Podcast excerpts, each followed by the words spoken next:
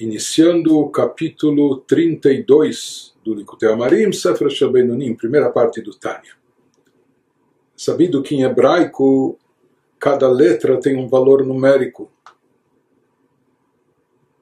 Por isso o número de 32 ele é expresso pelas letras Lamed e Beit. Lamed vale 30, Beit vale 2, e essas duas letras juntas formam a palavra Lev Lev significa em hebraico coração. Então, esse capítulo que nós vamos estudar agora, o capítulo 32, é o capítulo Lev. É o capítulo que representa o coração do Tânia.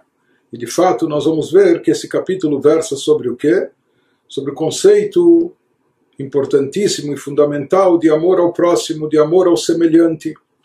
E esse capítulo ele representa o coração do Tânia.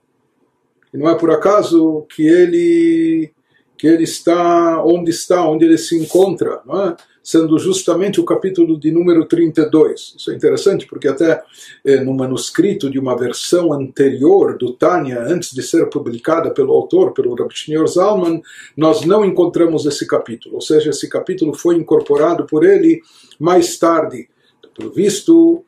propositalmente, ele encaixou, ele incluiu esse capítulo com seus conceitos exatamente aqui no lugar, para que esse capítulo fosse o capítulo 32, portanto, o capítulo Lev, aquele capítulo que indica ser o coração de todo o Tânia. Mas, na realidade, esse capítulo tem uma conexão com os capítulos anteriores, sem dúvida, porque uma vez que no capítulo anterior nos foi explicado como a pessoa deve chegar a uma alegria muito grande, muito intensa ao se dedicar a Torá e Mitzvot, porque com isso ela está fazendo a sua alma retornar ao auge da sua espiritualidade, despertando todo o potencial latente e sagrado que ela possui dentro de si, no momento que ele liberta a alma do cativeiro, é? do exílio onde ela se encontrava, a alma divina. E como isso ocorre através do, da dedicação ao estudo da Torá e prática das mitzvot. Portanto, isso deve causar na pessoa uma, uma imensa alegria, como daquela, como aquela alegria que tem o príncipe que estava no cativeiro, submetido a trabalhos forçados, num lugar imundo, sujo, etc. E depois ele consegue voltar para o palácio real, para a casa do seu pai, se reencontrar com ele. Assim também nós falamos que essa é a alegria da alma divina, quando ela pode se desvincular dessa dessa pressão e dessa prisão que ela é submetida pelo corpo e alma animal, se dedicando a Torá e Mitzvot, com isso ela está retornando à santidade, ela está se eh, vinculando novamente a Deus e, portanto, isso deve causar uma alegria muito intensa na pessoa. Por mais que nós dissemos lá que o corpo físico e a alma animal continuam no seu nível eh, básico, essencial, ou seja, em termos espirituais eles continuam numa categoria muito baixa, inferior e até degradante e até repugnante. Porém, ele nos diz que isso não deve interferir, isso que nós vimos no capítulo passado, que isso não deve atrapalhar nem interferir a alegria da alma divina por essa reaproximação com Deus e o campo da Kedushá, da santidade, então, o que, é, o que deve preponderar aqui, o que é mais importante, a pessoa deve saber, perceber que o mais importante aqui é a alegria da sua alma divina ao se reaproximar de Deus, recarregar suas baterias espirituais. E isso é mais importante, isso supera eh, esse incômodo da baixeza espiritual do corpo. Portanto, esse fato do Benoni ou da pessoa ainda ter tendências, inclinações eh, de paixões corpóreas, físicas, etc., ou estar ligado ao campo materialista, isso não deve incomodar a alegria da sua alma, ele não deve perturbar a alegria espiritual da sua alma com a tristeza derivada do estado do estado espiritual do seu corpo. Então, o que nós vemos aqui que a alegria vem essencialmente pelo lado da alma, pela sua espiritualidade, enquanto que o corpo ele deve ficar relegado a um segundo plano, ele deve estar num plano secundário, né? e se ele é desprezível, mas que isso não incomode e não atrapalhe a alma na sua elevação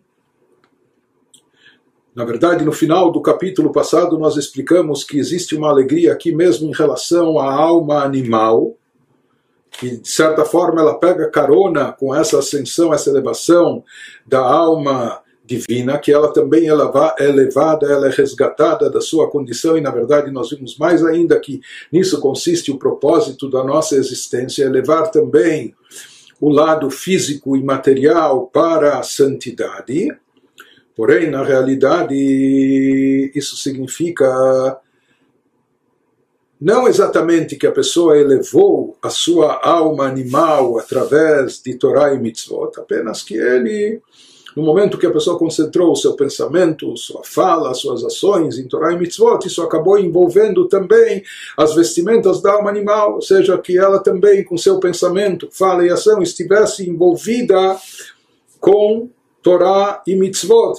Porém, a questão de espiritualidade continua sendo algo que está essencialmente ligado à alma divina e apenas à alma divina.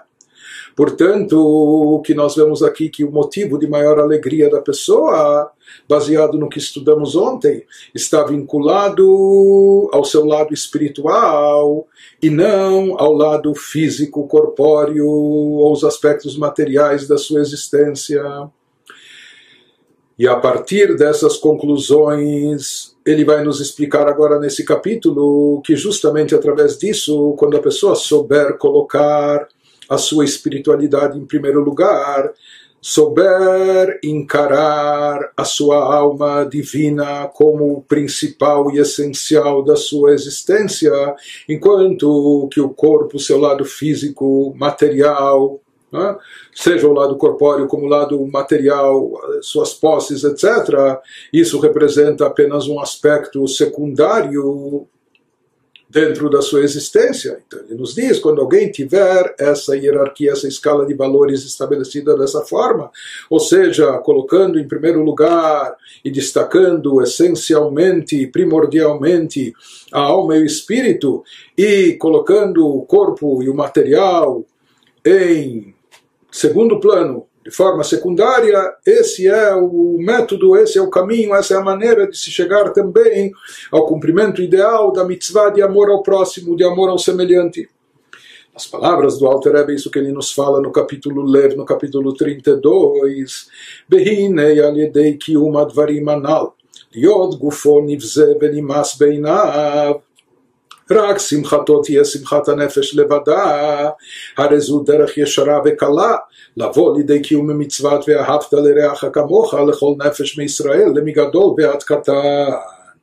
Agora, quando a pessoa puser em prática as ideias apresentadas acima no capítulo anterior, de maneira que o seu corpo se torne deplorável aos seus olhos e repulsivo, quando ele estabelece a devida ordem de, de, de, valores, né, de importância, então ele percebe que o seu corpo físico, o seu lado corpóreo, não só que ele é secundário, mas ele é deplorável aos seus olhos e repulsivo e a pessoa se alegra somente com a alegria da sua alma divina. A pessoa percebe que o essencial na sua existência é o seu lado espiritual, é a sua alma, e não o seu lado físico, corpóreo ou as suas posses materiais. Quando a pessoa atingir esse nível, esse estado de espírito será um caminho certo, facilmente acessível para ela também vir a cumprir a mitzvah de ama o teu próximo como a ti mesmo, o preceito bíblico, é, que está em Levítico 19, estendendo o seu amor a toda a alma de Israel, de grande ao pequeno, amando de forma indistinta todo indivíduo, seja ele grande ou seja ele pequeno. E aqui, quando falamos grande e pequeno, estamos falando em termos espirituais, ou seja, que ele saiba amar, que ele consiga amar, que isso significa ame o teu próximo. A Torá não, não diz para amar somente a pessoa elevada, ou somente o tzadik, ou só a pessoa virtuosa, não, a pessoa, a Torá nos diz, ame o teu próximo, ame o teu semelhante, seja quem ele for, grande ou pequeno, em espiritualidade, mas ame ele de forma indistinta. Então ele nos diz que o Alter Rebbe, como a pessoa consegue cumprir isso, quando ele coloca em primeiro plano, quando ele destaca, ou seja, na sua consciência, ele está, ele está imbuído dessa noção, dessa convicção de que o principal é a alma e a espiritualidade, enquanto que todas as diferenças que existem entre as pessoas são derivadas dos aspectos corpóreos, físicos, materiais, distinções de classes socioeconômicas, etc. É? Mas quando a pessoa coloca isso num segundo plano, sabe que isso é totalmente secundário, mais do que isso, ele nos fala que o lado físico materialista para ele se torna deplorável aos seus olhos e repulsivo, e ele dá ênfase ao lado espiritual, dessa forma ele vai poder cumprir de maneira adequada o preceito de amar o próximo como a si mesmo.